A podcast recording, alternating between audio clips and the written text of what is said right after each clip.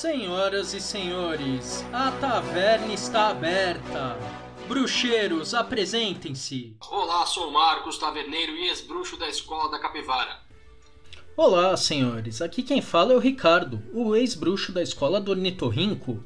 Olá, aqui quem fala é o Wilton. Eu sou taverneiro e ex-bruxo da escola do Saci. Bem-vindo à Taverna do Bruxo. Bem-vindas e bem-vindos, feiticeiras, bruxos e bruxas, magos, bardos e bardas. Se você procura um bom bate-papo sobre cultura pop e entretenimento, cheio de magia e feitiços, você veio ao lugar certo. Por que o nome Taverna dos Bruxos? Não existe local mais propício para uma conversa que uma taverna. Cara, é verdade que de vez em quando tem pancadaria, mas é um lugar onde sabemos das histórias. E para você, meu caro aventureiro, descobre-se uma nova busca ou mesmo um novo trabalho. E aqui na primeira temporada deste podcast falaremos do universo de The Witcher e o maravilhoso mundo de fantasia criado pelo autor polonês Andrzej Sapolsky. Perdoe nosso polonês, nosso polonês é péssimo.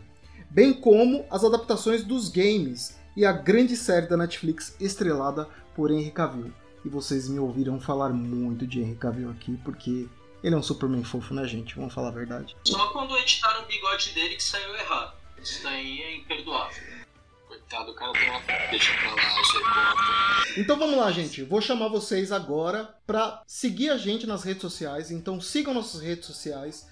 Para entrar em contato conosco, mande o seu corvo, sua coruja e nos acesse nas redes sociais, Twitter, Facebook ou no nosso site, tavernadosbruxos.com.br. Você, meu caro ouvinte, minha caro ouvinte que chegou até aqui, é, precisa saber do que se trata esse podcast. Esse podcast é um podcast que vai falar, na sua primeira temporada, do universo de The Witcher. Isso inclui os livros, a série, os games e tudo isso junto, né? A gente vai discutir ao longo dos episódios dessa temporada. Primeiramente, a gente tem que dar uma contextualizada nesse universo, desse- nesse universo de The Witcher.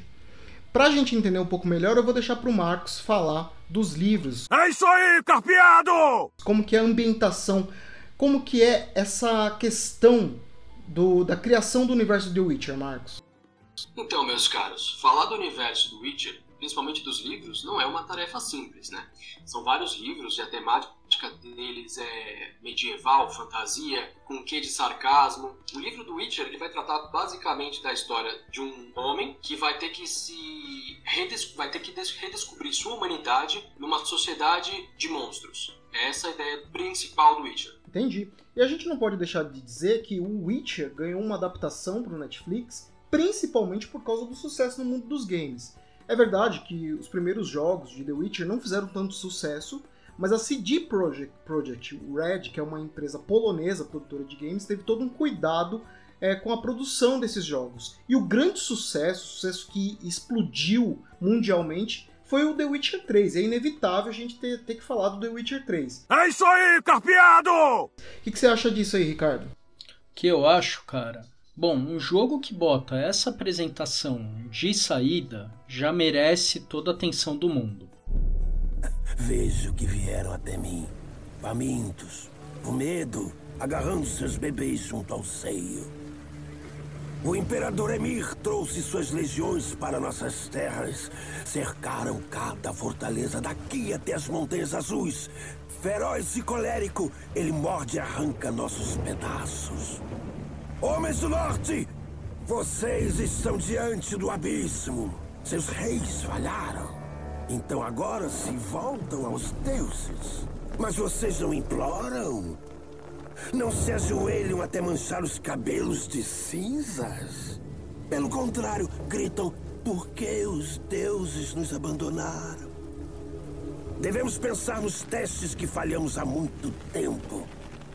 No passado, o nosso mundo se entrelaçou com outro no que os estudiosos chamam de conjunção das esferas. Os deuses permitiram que forças profanas corrompessem os nossos domínios. A cria daquele cataclismo foi a força nefasta chamada de magia. Mas nós não a banimos, pelo contrário, estudamos a vil arcana em busca de poder e fortuna. E os monstros à nossa porta? Os fragmentos profanos da conjunção. Os trolls, os devoradores de cadáveres, os lobisomens. Erguemos nossas espadas contra eles ou deixamos que outros cuidem desse fardo? Aqueles bruxos. Crianças perdidas que aprenderam as vis feitiçarias, seus corpos modificados através de rituais blasfemos. Criados para matar monstros, não sabem diferenciar o bem do mal. A chama da humanidade há muito se apagou em seu meio. Sim, seus números diminuíram com os anos. Mas alguns ainda percorrem nossas terras, trocando trabalhos de sangue por dinheiro. Até hoje, eles nos envergonham com sua existência. O norte sangra, fustigado pela guerra. As batalhas são açoite dos deuses, punição por nossos pecados. E não esqueçamos dos horrores, os flagelos de além do mundo. A caçada selvagem pelos céus a cada lua cheia. Os cavaleiros negros levam nossas crianças para terras desconhecidas. Alguns dizem que anunciam uma segunda conjunção. Podemos traçar uma rota de volta para a luz. Encontraremos forças para banir os magos dos nossos reinos. Unir ao redor do calor do fogo eterno. Está chegando a hora da espada e do machado.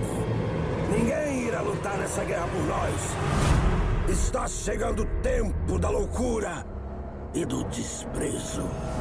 Bom, um jogo que atingiu a marca de 28 milhões de cópias, ele tem que ser super respeitado. Não tem como a gente chegar e falar ignorar esse feito. Né? Um jogo de mundo aberto fantástico. O The Witcher 3, a Caçada Selvagem, ele é tão sensacional que você tem um jogo dentro do jogo. E ainda dá para ir mais longe. É, quando você pega os fãs que começaram a conhecer o universo pelo game, eles amam de paixão pelo mundo aberto, pela caça de itens, pela história complexa, ou mesmo pelo Geraldão indo se divertir no Passiflora. O Geraldão da Riviera no Passiflora é a referência, uma referência. Mas é, para a gente entender um pouco melhor, tem uma comparação inevitável, né? Existem jogos que são classificados como aqueles AAA, né? São os jogos AAA, que é aqueles jogos que tem aquela é, ação de mídia em massa, vem propaganda na PSN, na, na Xbox Live, na Steam. Então são aqueles jogos que atingem maciçamente o grande público né? Jogos de grande audiência. E o The Witcher é um desses jogos, é um jogo extremamente premiado e ele entra na comparação com outros jogos. É claro que a temática é diferente. A gente sabe que quando a gente fala de The Last of Us, a gente está falando de um jogo de é, sobrevivência, stealth, num mundo pós-apocalíptico, onde você controla um personagem que tem um, um objetivo dentro de uma história, toda uma carga dramática. Ou mesmo quando você fala do Uncharted, quando você controla o Drake, você sabe que você está é, é, em caça de um tesouro.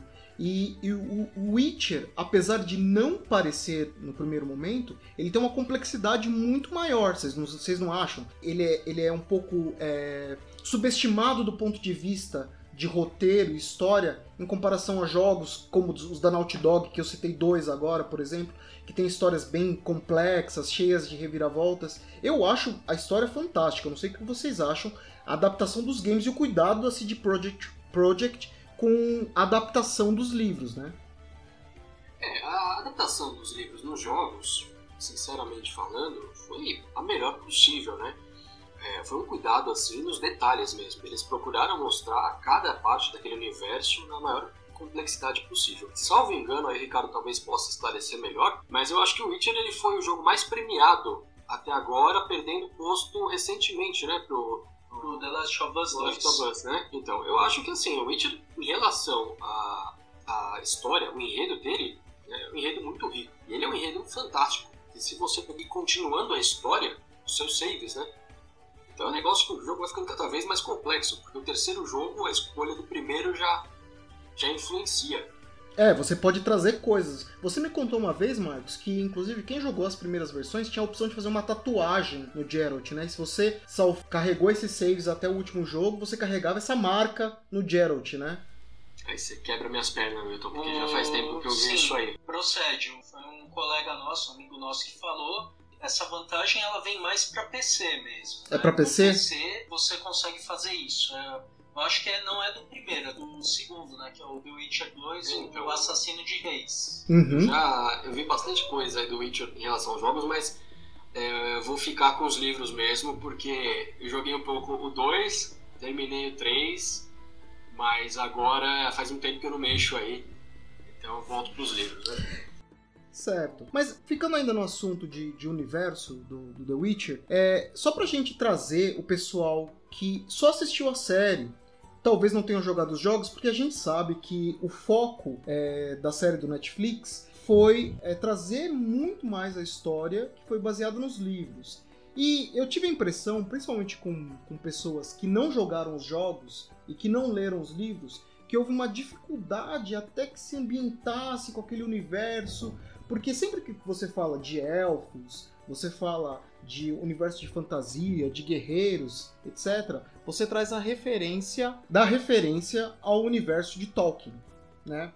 Então, a gente sempre traz essa visão muito é, estereotipada de grandes elfos. A gente vê a questão em Senhor dos Anéis de Valinor, de Valfenda, de Lórien, com elfos é, extremamente majestosos, criaturas mágicas, e a gente vê um caminho contrário ao que os elfos representam, por exemplo, no univer- no universo de The Witcher dos livros. Os elfos são proscritos, eles são, assim como os elfos de Tolkien, moradores originais ali, é, é, criaturas originais daquela, daquela terra, mas eles foram afastados a partir da entrada do caos. E isso fica muito confuso na cabeça do telespectador. Até para quem só jogou The Witcher 3, que foi o meu caso, me causava estranheza a questão de você ver os elfos como aqueles é, é, escoiatéis, né? Aquelas coisas, aquele, aqueles termos pejorativos, né? Aquelas caudas de esquilo, como se fosse uma marca de, de bandoleiros.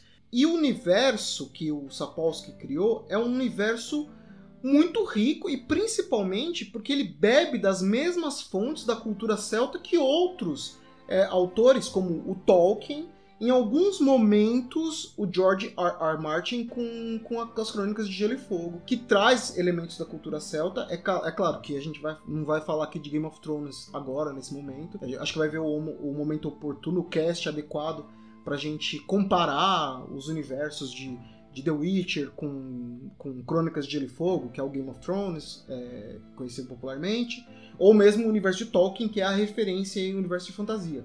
Provavelmente a gente vai falar do Martin no funeral dele. O velho Lazarento não escreve o sexto livro. Exatamente.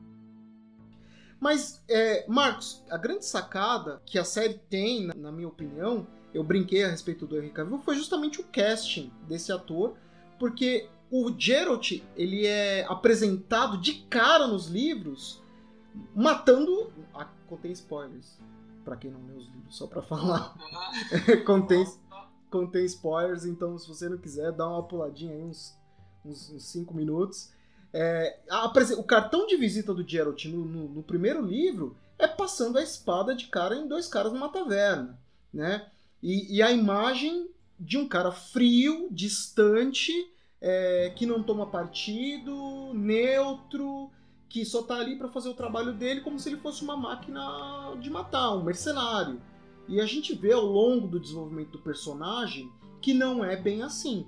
Né? Eu acho que a série demora um pouco, a gente vai falar daqui a pouco só da série, para contextualizar para quem assistiu a série, essa questão do universo, mas essa questão do, do desenvolvimento do Geralt do livro, desse universo de fantasia que o Sapolsky criou, dessa analogia com contos é, dos irmãos Green, né? Porque quem, quem, tanto quem jogou os jogos como quem viu a série viu que tem ali é, é, historinhas embutidas como a Bela e a Fera, é, Chapeuzinho Vermelho, uma série de contos de fadas que alimentaram a infância de todos nós. E o Sapolsky ele consegue entrar nessa seara. Como que vocês acham que, que é esse universo, essa apresentação do universo para quem não conhece?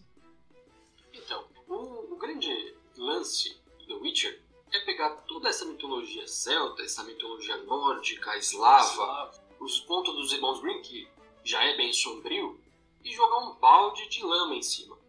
Né? Ele traz a sujeira. Ele não vem trazer ah, o heroísmo. Apesar do, do Geralt ser um cara que vai buscar o melhor, né, uma das poucas personagens da história que demonstra uma humanidade acima dos outros, ele sempre prima pela para mostrar o lado sombrio, escuro da humanidade. Tanto que você falou dos elfos, da, da imagem do Tolkien, do, daqueles elfos nobres, daqueles elfos poderosos e tal. E o, o Witcher, né, ele faz o que? Ele, ele modifica isso. Ele simplesmente pega esses elfos e joga uma condição de, de desgraça, né, de decadência.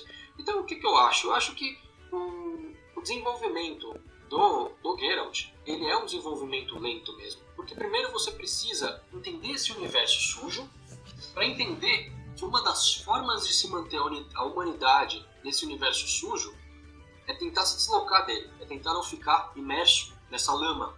Né? E o Geralt faz isso.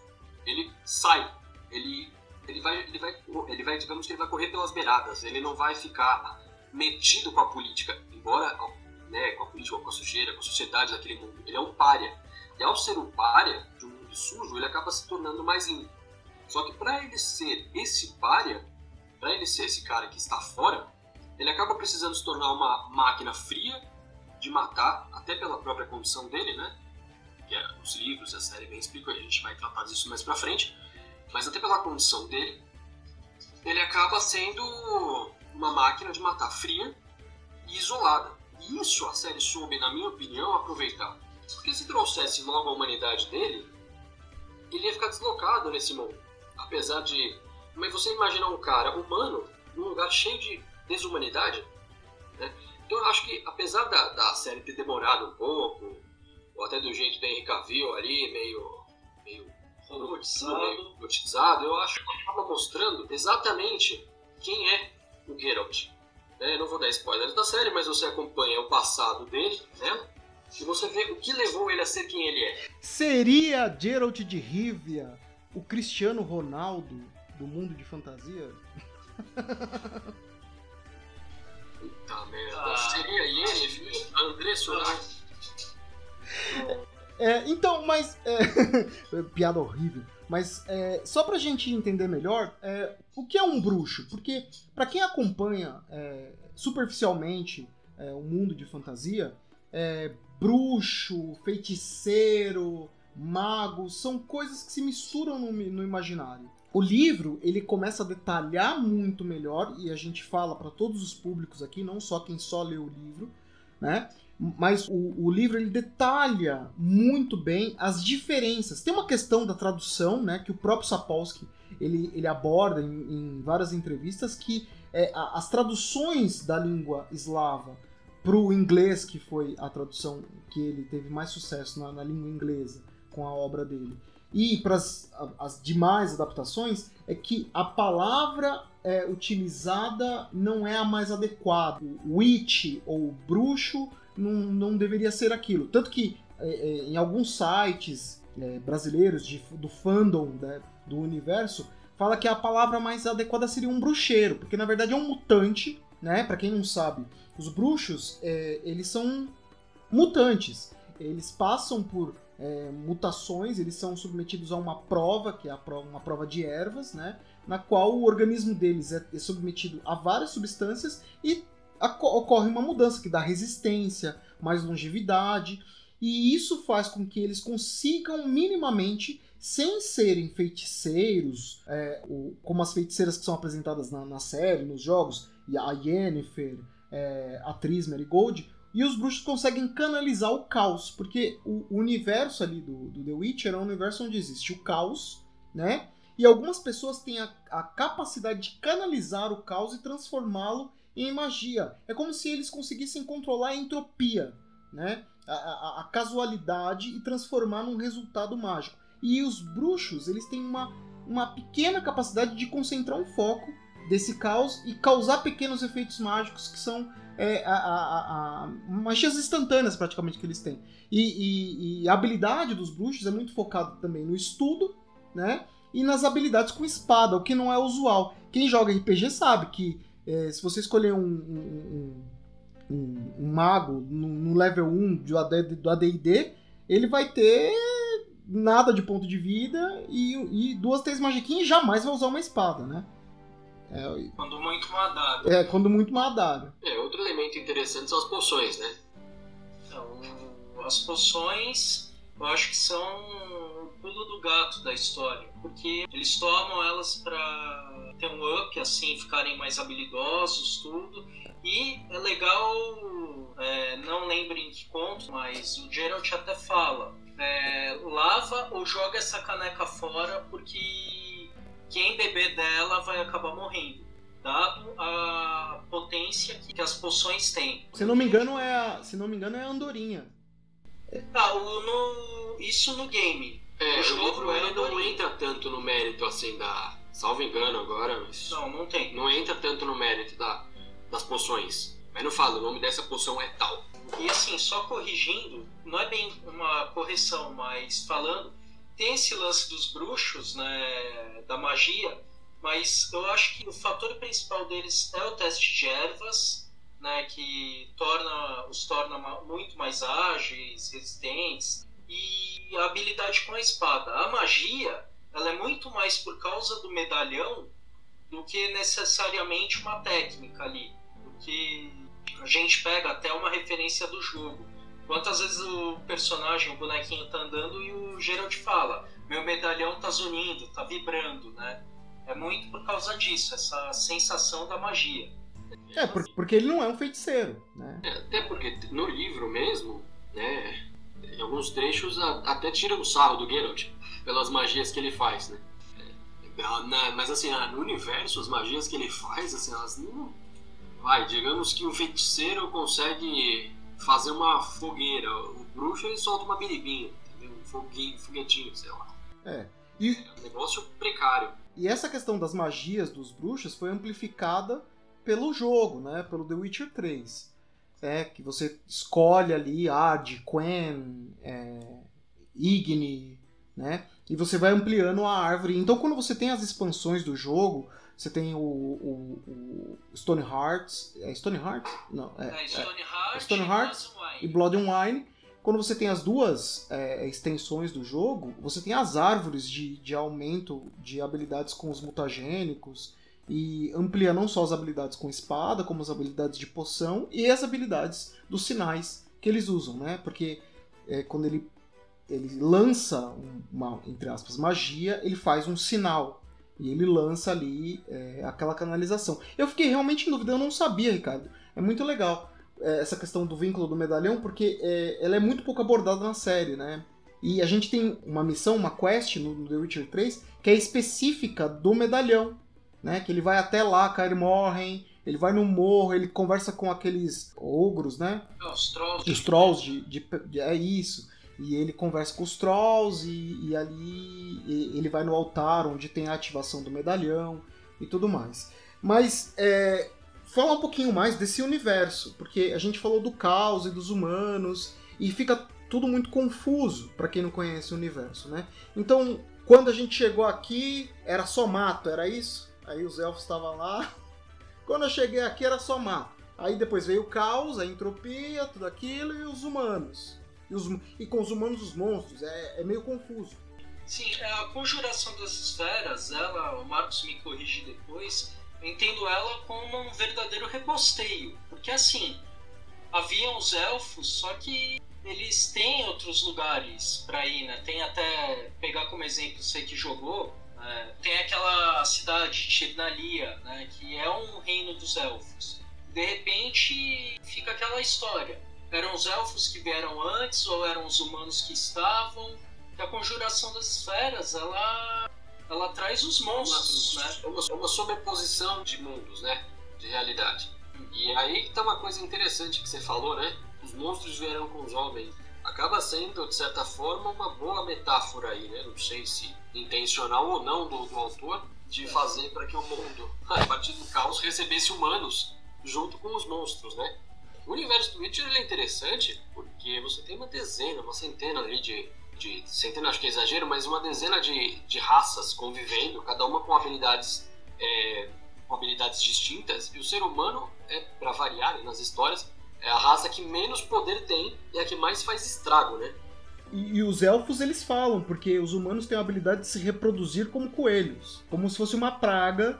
E para combater as outras raças, eles criam os mutantes como, como um exército paramilitar, uma força, né? Que eles criam artificialmente. E dali para matar outras raças que venham incomodar, como se fossem exterminadores mesmo. Então o, o, bruxo ele é reduzido, e isso é mostrado em todas, em todas as mídias, né? Tanto no livro, quanto na, na, série, quanto nos jogos, o bruxo é muito reduzido a uma ferramenta, né? Então ele é desumanizado o tempo todo. E o que a gente vê na condução da história é, é o contrário. O Geralt, muitas vezes, é muito mais humano que os humanos que o condenam, né?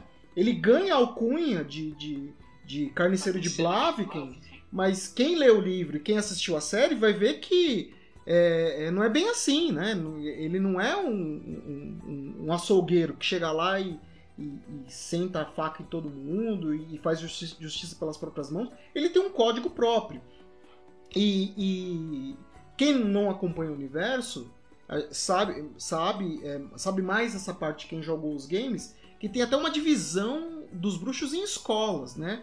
E essas escolas é, é a minha interpretação, tá? É a minha interpretação para os jogos, elas funcionam quase como que um alinhamento do AD&D. Então, você tem uma classe que é bruxo e você tem um alinhamento que te leva a escolher uma escola. E a gente vê muita coisa da escola do bruxo, porque é a escola do, a escola do lobo, porque é a escola do Geralt, né? E, e nos jogos, é a escola que você acaba se familiarizando. No jogo, nos, nos jogos tem a opção de você é, achar armaduras de outras escolas mas você tem ali um pouco é, da, da sensação de outras escolas, com, convive com o Leto, que é, um, é da escola do gato, né? E é um cara mais malandro, é um cara mais safo, é um cara que arma vários planos para atingir seus, seus, seus objetivos. É um personagem que só existe nos jogos, né? E quando você olha é, o, He, o Eskel, talvez o Lambert seja o ponto mais fora da curva, né?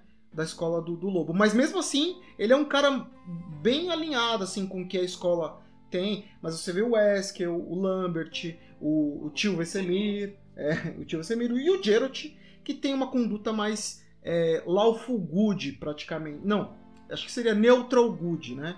É o cara que é neutro, mas ele sempre vai escolher um caminho mais justo para definir suas escolhas, né? Você falou nisso, né? O livro ele cita, eu acho, me recordo aqui, ele até cita das escolas, mas ele não entra muito no mérito das escolas, viu? É uma coisa que tem mais nos jogos mesmo, né? Para você abordar o que eu acho ótimo, porque você expande o universo. E a escola do lobo, né? Voltando agora um pouco para os jogos, ela acaba trazendo características e acho que o maior expoente, até porque é o protagonista da escola do lobo, é o Geralt né, que traz exatamente aquela ideia de lobo solitário. Né? A escola dele acaba sendo isso mesmo, os caras andam lá e tal.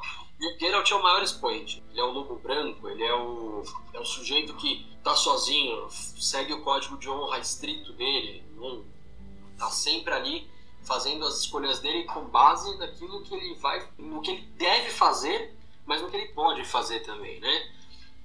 E há também a vivência do Geralt. Ao longo da história, a gente vê, não sei se é nos primeiros livros, nos primeiros contos, que ele comenta, né? Ele, quando está saindo, ele se forma na escola, aí ele está saindo para seguir as missões dele, né? O Vesemir aconselha, fala meio que, ó, segue o teu caminho, ganha o teu dinheiro, mas não se mete rusgas entre humanos, não. É verdade, a é verdade. A primeira coisa que ele faz é salvar uma moça que vai ser violentada. Ele. Aí ele é brutal com os caras, aquela coisa, mas porque ele tá vendo que tá ocorrendo algo de errado. E chega na hora, ele espera pelo menos o agradecimento dela, ela sai correndo desesperada, né? De medo. Mais medo dele do que dos caras que fariam mal.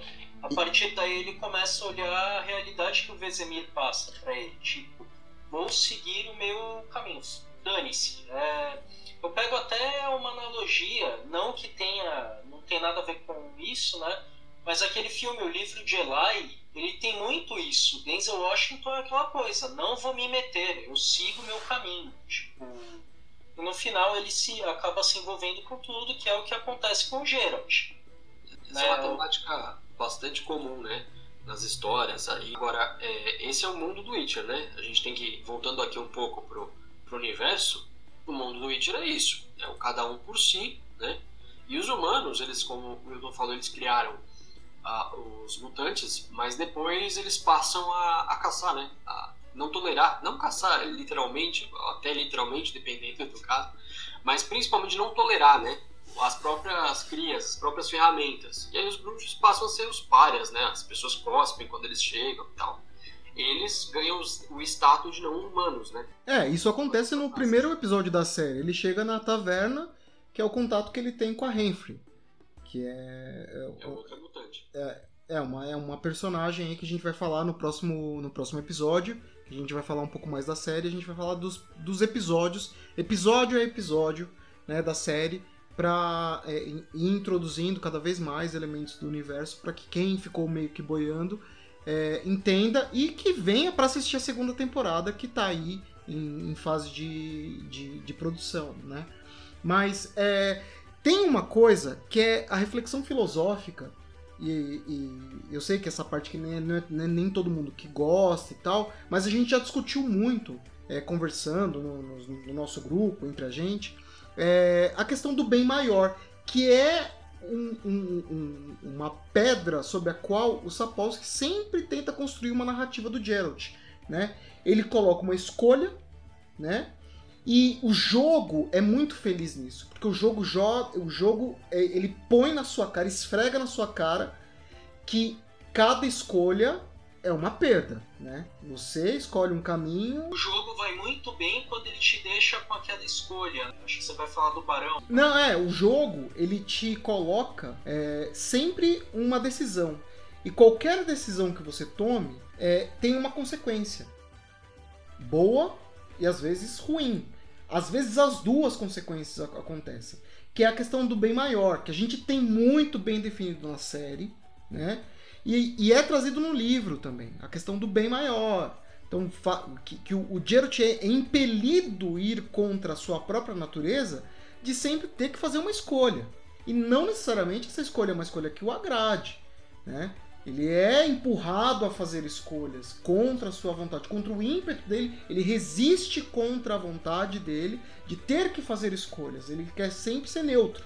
Mas aí vem a questão do bem maior. A gente vive a questão do bem maior no nosso dia a dia. Veja o nosso país, né? A gente, a gente é a prova viva dessa questão da escolha do, do bem maior do bem menor. Do, do e do mal menor. É, o mal menor, mal maior, sim. É.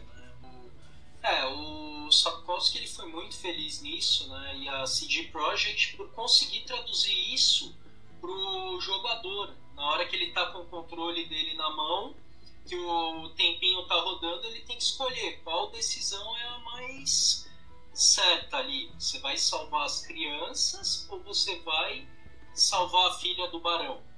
Tal. Pô, você vai salvar a criança e depois o jogo te esfrega na tua cara Olha aí, olha o cara enforcado lá em cima. Spoiler alert, Ricardo! Esse é o, é o jogo do livro, assim, cacete. É do jogo. É, a galera, a maior parte jogou. Tá ouvindo? Não, a escolha do barão é inclusive uma das partes do jogo onde o jogo te fala, a partir daqui sua escolha terá consequências, né, é, pra, pra história. Eu acho até que o jogo foi mais feliz nesse sistema de escolhas e da questão do, do, do bem maior ou do mal menor do que até o próprio autor, sinceramente falando. Quem lê o livro, talvez discordem de mim aí e tal, mas eu acho que chega uma hora que é, me parece que toda a escolha do Geralt vai dar zebra, né? É, português bem claro, você chega até uma hora que você fala, não importa o que o Geralt vai escolher, vai dar merda, né? Tudo bem que assim, né, como é, a gente vai tratar mais pra frente aí, guerras acontecem, em contexto de guerras nenhuma escolha é simples. Então assim, tudo bem, o autor aí ele se, ele se justifica bem, eu acho, ele sai bem por isso.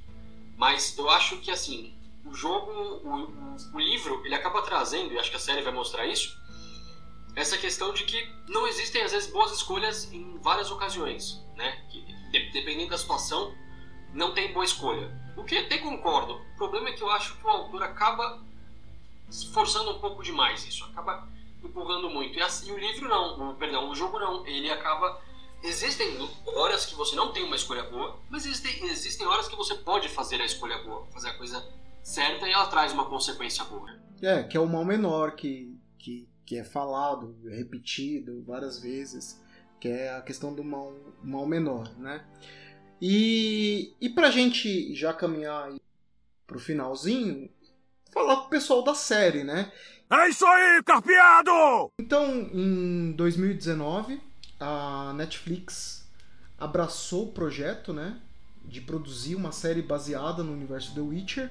Lembrando que pro próprio autor, o Sapolsky, ele, é uma figura controversa, né? Porque ele vendeu muito barato lá atrás os direitos, o direito de exploração, eh, os direitos autorais para a CD Projekt Red fazer os jogos. E depois do sucesso, da repercussão, praticamente não desmerecendo o autor, ele tem um mérito, porque ele criou uma obra muito legal. É uma, é uma obra de ficção e fantasia é, digna de nota. Tem os seus problemas. É, depois, quando a gente for falar só do livro, a gente, a gente comenta mais pra frente. Né? Tem os seus problemas. Mas o jogo alçou o, o, o Sapolsky a um nível que ele não imaginava. Né? O tamanho sucesso dos jogos. E ele foi num caminho com. Oi? Da Polônia para o mundo. Da Polônia para o mundo. E ele foi no caminho contrário do Martin, né? Porque o Martin se aproveitou da, da, da audiência maciça que Game of Thrones teve para vender mais livro. E o Sapolsky ele não mede as palavras para dizer que o jogo não é canônico, o jogo não é canon. Então a história que sinto desapontá-los, isso é o que o autor fala. Você pode achar o que, o que você quiser do jogo, se ele é canônico ou não. Mas o autor diz que o jogo não é canônico, que ele não conta, que a história ali contada não vale. Mesmo sendo uma história maravilhosa. Sinceramente, Wilton, depois dos três últimos livros, estou um pouco me lixando para a palavra do autor. Eu sei que alguns ouvintes aí não vão curtir o que eu estou dizendo, mas sinceramente eu prefiro a continuidade ali, o, o jogo que começa logo depois dos últimos livros do que a opinião do autor. Esse negócio dele ter, dele ter ido na contramão do Martin, eu acho que foi porque os, a CD Projekt Red pegou o projeto dele, pegou a obra dele, da vida dele, e falou, não, olha, vamos, vamos desenvolver aqui um pouco mais. E me parece que foi até um pouco de. Ah, um pouco de orgulho, um pouco de. Orgulho ferido. Exato. O que eu acho, complementando, indo nessa do orgulho ferido, assim, ele já vinha meio que frustrado, porque ele, ao meu ver, porque ele teve uma série na Polônia, se você procurar no YouTube, assim, garimpar bem, você acha momentos épicos dessa série. E assim, como não tinha dado certo, a CD Projekt chamou ele, assim, ofereceu, ele, ah, tá aí, ele deu de ombros, faturou a graninha dele, cedeu os direitos. E aí o que aconteceu? Explodiu como um jogo. Aí o cara deve ter olhado, foi aquela coisa, pô, vendi por troco de pinga e agora os caras explodiram. Aí foram entrevistar ele, o que, que você acha? Ao invés do cara falar, pô, eles deram uma continuidade legal, bacana, não. Ah, não é canônico. Tipo, ao meu ver, é mais uma dor de cotovelo que qualquer outra coisa. Mas assim, como ele é o autor, ele é o dono, ele tem todo o crédito de ter dado o alicerce para o jogo sair, ele pode falar, né? É, não, ele tem todo o direito de falar, porque a, é a criação dele é a obra. Mas de qualquer forma, a obra dele foi alcançou as telas, que acho que é o desejo de todo mundo que ou de todo mundo, não, né? Talvez da maioria aí dos escritores hoje, dos escritores atuais é que sua obra atinge uma adaptação de grande produção, né? E a Netflix investiu bastante grana no projeto do The Witcher, que, é, salvo engano, está confirm confirmado até a terceira temporada, né? O projeto deles é de ter em torno de cinco temporadas, né? Já confirmaram até a terceira.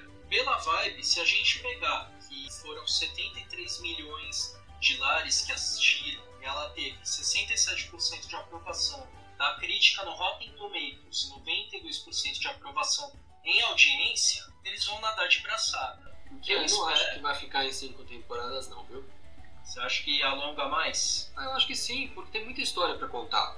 Né? Aqueles que não leram os livros ou jogaram jogos, é, talvez não, né, obviamente não vão saber disso, mas a, a série ela abordou temas que não são tratados no livro, né? Então a gente até vai tratar falar isso mais pra frente, mas por exemplo, o passado da Yennefer no livro é passando, né? Fala assim, ó, aconteceu isso, ela fez tal coisa e tal, mas acabou. Enquanto que a série vai e trata a fundo, né? Que aliás é muito bem feita a abordagem Muito do bem feito, muito bem feita. Não dá pra discordar, não. Aliás, eu sinceramente falando aqui, vou conquistar um pouco de inimizade, mas vamos que vamos, né? Mas, mas já tá, é o primeiro episódio, mas já tá criando inimizade. Eu não aguento, cara, eu não aguento. Haters, nos perdoem. A minha natureza de madruga não, não permite, cara. Mas é o seguinte, é, veja, o problema do. Alguns problemas do, do livro estão sendo consertados pela série. E até com o aval do autor, Sim. entende? Então eu acho ótimo. Eu, Eu- sinceramente estou torcendo para que a série até modifique um pouco os livros. né? Eu só faço a ressalva da floresta de Blo Blotkin, né? É Brooklyn, desculpa. Ah, É. o- ali foi uma bobagem que a série fez. Né? É uma das poucas, é uma das poucas. É uma das- Tem duas coisas, assim, ao meu ver, ali que são bobagem. Primeiro, pode dar um spoiler ou em relação ao livro? Pequeno spoiler, porque a gente vai falar das séries capítulo a capítulo, da série capítulo a capítulo. Primeiro que é o primeiro encontro entre o Geralt e a Ciri, ali na floresta de Broken. E segundo que assim, como é que eles me criam um personagem que nem aquele. o Dara? Acho que é Dara. É o elfo, o elfo. O elfo. Ou você cria um personagem para ele ser mais explorado, ou você deixa a menina sozinha na floresta. Eu achei que ele ali ficou completamente fora de contexto. Na minha opinião, por exemplo, Aí eu não tinha atentado para isso. Tem uma questão delicada da série que a série é, tentou fazer, que foi a inclusão de atores negros.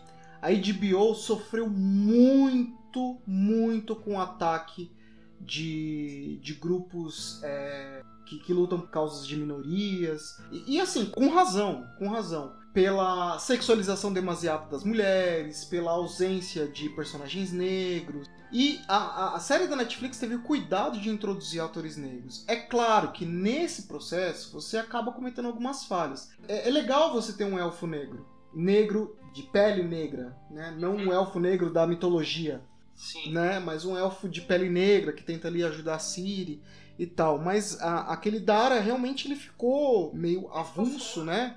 E ele podia ter ser melhor explorado. É, é, eu gostei, por exemplo, da Fringila. Ser, ser aquele, aquele, aquele rolo compressor que ela se torna na série, né? E tudo ali que, que é falado a respeito dela enquanto a ascensão de, de Nilfgaard. Então, para você que acompanhou a série e não entendeu muito, o reino, os reinos de, de The Witcher, o tabuleiro que é apresentado para você, ele é confuso no início porque a série ela segue uma, a mesma estrutura do primeiro livro. O primeiro livro ele é um livro de contos, ele nasceu como um livro de contos e o Sapolsky optou por contar a história de forma anacrônica. Então, sem uma linha de tempo uniforme, retilínea, contínua, né? onde a história tem um começo, um meio, um fim, ele começa a contar do meio a história. Né? E a série tentou seguir esse caminho. Ela tropeça um pouco no começo, na minha opinião, em tentar não traçar uma linha do tempo, mas aos poucos ela vai te trazendo aqueles elementos e fazendo os links. Há um- alguns pequenos erros de transição, né, de, de história, onde a pessoa fica confusa em que parte da linha do tempo ela tá. Se ela tá no futuro, se ela tá no passado, mas se ela presta ba- bastante atenção, se ela se prende logo nos primeiros episódios, seja porque ela gosta de um universo de fantasia, ou porque ficou curiosa, ou porque todo mundo tá falando que é bom, ela a série no final vai conseguindo te trazer a, a- a clareza do que está acontecendo, né?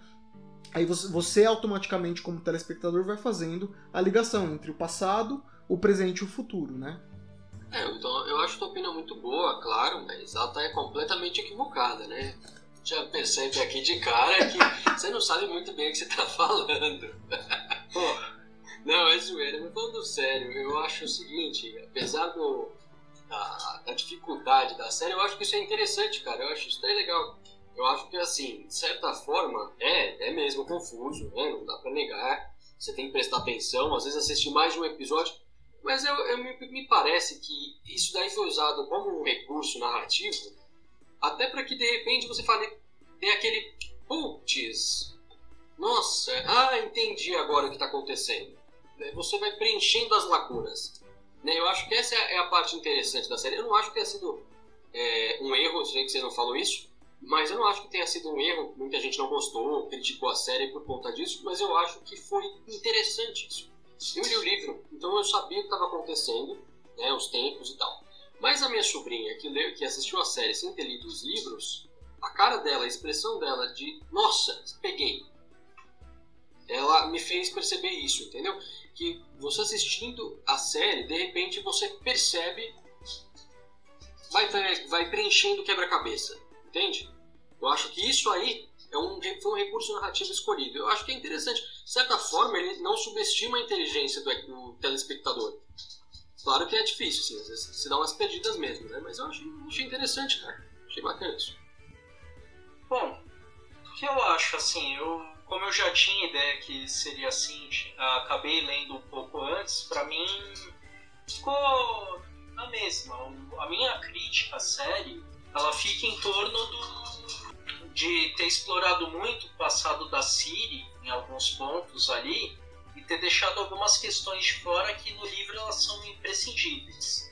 Né? O Wilton já citou o lance do mal maior, o mal menor, para mim isso aí é algo que a série deveria ter explorado um pouco mais. No geral, ela apresenta um bom trabalho, ela faz um entrega um, uma história muito bem contada. Né? Ela tá traz ali o que a gente, quem lê o livro, espera, que é o apesar de ser anacrônico, você chega naquela parte que é o encontro do Geralt com a Ciri. E, assim, para quem achou que vai rolar um romance entre eles, eu já vi alguma coisa Pode ter certeza Acho... que vai. Ah, pá, puta que te pariu. Mal parido. o demônio. Cara, olha, eu, eu, eu pensei. Ai meu Deus, eu, eu não falo essas coisas pra mim que eu sou pai de menina, seu filho da puta. Eita porra! Assim, brincadeiras à parte, a Netflix entregou um trabalho interessante. E o que eu achei legal, assim, a dedicação do Henry Cavill em querer fazer o Geralt, porque ele jogou os jogos e falou, não, eu quero fazer. Ele é fã, né? Ele é fã, e... então ele se dedica, isso é legal, essa paixão que o cara teve por interpretar o personagem. É, tem muita gente que critica, tem amigos meus que criticam a escolha do Henry Cavill para os papéis. É, a gente não, não, sabe que ele não é um prodígio como ator, mas ele é um cara esforçado, ele se dedicou. Pelo menos para os papéis que ele interpreta, pedem que sejam caras com uma compleição física maior. O cara, o cara foi o Superman, né? É, pro Geralt, ele, ele ficava de, é, acho que um dia e meio sem tomar água para que a musculatura ficasse mais definida. Ele, dá, ele desse uma desidratada e para que a camisa ficasse mais marcada, para que as roupas ficassem mais marcadas. Então ele, ele é um cara que se dedica. É claro que ele não é um Heath Ledger, né? Que vai fazer o Coringa dos sonhos. Mas é um cara que se dedicou ao papel, né? Ele se dedicou àquilo que ele fez. E até a, a, a, as poucas expressões que ele tem ajudam no, no papel. Porque o Geralt é um cara fechado, é um cara introspectivo. É um cara. Assim. É, é, é às vezes dá impressão, é uma impressão errônea, inclusive, que a gente vai vendo aos poucos que vai sendo desconstruída, que é um cara amargo, né? Que quem olha, você, nossa, mas que cara amargo. E não é bem assim. O Geraldão da Riviera é um cara cheio de amor para dar, é um cara que vai no Passiflora. E, e só para corrigir o Marcos, a Siri é como uma filha, viu? É uma filha para ele, seu, seu demônio. Olha, eu vou te contar que esse lance pro livro tem muito a ver não, O demônio. Demônio. Vocês vão aprender, vocês vão aprender conforme vocês forem ouvir nosso podcast que o Marcos é o demônio encarnado na Terra, né? Se há governo, eu sou contra. Eu só trago aqui a verdade dos fatos. O cara que entrou no Facebook, mesmo não concordando com, concordando com o ponto de vista que uma figura apresentou, entrou discordando só para causar, pra causar confusão, né, Marcos? É isso aí. Mas foi legal, cara. Deixa pra lá, não vou conquistar inimigos aqui. Fica quieto. Vai, Ainda não, ainda não tá na hora. Tá na hora. Mas, assim, das observações que eu tinha da série, eu acho que são essas. Eu gosto muito da narrativa, que nem já foi dito, a narrativa da Yennefer, eu gostei o passado dela, tudo, eu achei que foi algo Aretusa. é um ponto muito grande. A... Aquele arco que ela vai abrindo os portais, que ela tá com. Não lembro que rei que era, se ela já tava na corte do Foltest, que tinha ali. Mas foi pra mim um dos pontos mais altos da história. Nessa primeira Sim, temporada. sim. Não sei se vocês concordam. Eu acho, que- eu acho que essa parte define, inclusive, as ações da, da, da Jennifer.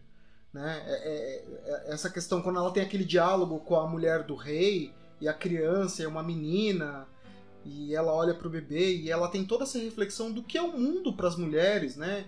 E do que ela quer como feiticeira, e, do, e o que foi roubado dela, né? É, com as mentiras que são contadas para ela, porque ela, ela é uma vítima, inclusive, né? É, uma- um- ela é vendida como, Uma como menos valiosa que uma porca, né? No, no início, para Aretusa e tal. E aí a gente vai encaminhar aqui pro, pros comentários finais. É isso aí, carpeado! Marcos, Sem entrar aqui muito no, no detalhe, porque a gente vai ainda explorar bastante esse universo, mas assim, o que, que eu posso dizer eh, dos livros? O livro até que está sendo bem, foi bem adaptado, né, pela série, foi bem continuado pelo jogo, o jogo ele se passa depois do, do- da história dos livros, né? Ele teve, ele tá bem, tá bem colocado. Né? Eu acho assim, ah, tá Tranquilo. Gente, pra fechar aqui da minha parte hoje, o que eu gostei, acho que o, o jogo, a Caçada Selvagem, pra mim é algo fantástico, foi o que me fez mergulhar nesse universo. A CD Projekt tá de parabéns porque ela não só apresentou The Witcher, mas apresentou elementos da cultura eslava. Pra mim foi muito legal. Por exemplo, o Fetúlio, que aparece em determinado ponto, é uma criatura da mitologia eslava. Então, esse cuidado que eles tiveram em, trazer novos elementos respeitando o cânone do livro. Eles, os caras estão de parabéns. Eles fizeram uma história muito boa dentro do livro. É uma continuação. Acho que o fica aqui a dica. Sapkowski, sei que você não vai me ouvir, mas se um dia por um acaso aparecer uma tradução polonesa da Taverna, aceita o jogo como continuação, vai. E eu encerro por aqui, gente. Eu aproveito a deixa aqui para falar o seguinte: o, o jogo foi uma excelente continuação do livro e a série tá, tá, tá arrumando algumas lacunas aí, tem uma pecada aqui ou ali, mas ela tá sendo ótima para entender melhor esse universo. Se puder aí, é, ouvinte, você dá uma joga, joga o jogo, lê o livro e assista a série. É, vale a pena. Os três eles estão muito bons. Eu acho que vale muito a pena para você entrar de cabeça nesse universo aí que é muito completo, um pouco cínico, um pouco sarcástico, às vezes um pouco irritante, mas é um universo muito bom de, de ler, de jogar e de assistir. beleza. Eu vou na mesma linha de do Marcos do Ricardo. Eu acho que a adaptação, ela para todos os, as mídias, ela foi muito boa. Os jogos é algo fantástico, né, como o Ricardo falou. Mas principalmente para a série, é uma adaptação muito legal, porque ela respeita, além de respeitar os livros, ela traz a história de uma forma mais simples, eu acho que até mais palatável. Porque mesmo para quem vai fazer a leitura, ela demora um pouco para engrenar e nem todo mundo tem tem tempo, a paciência ou o saco de ler livro. Eu, eu sempre recomendo, leiam os livros, porque os livros eles trazem muito mais é, as impressões do, do autor do que a série que é dirigida com é, o roteiro baseado. Mas é, é, é basicamente isso. Assistam The Witcher.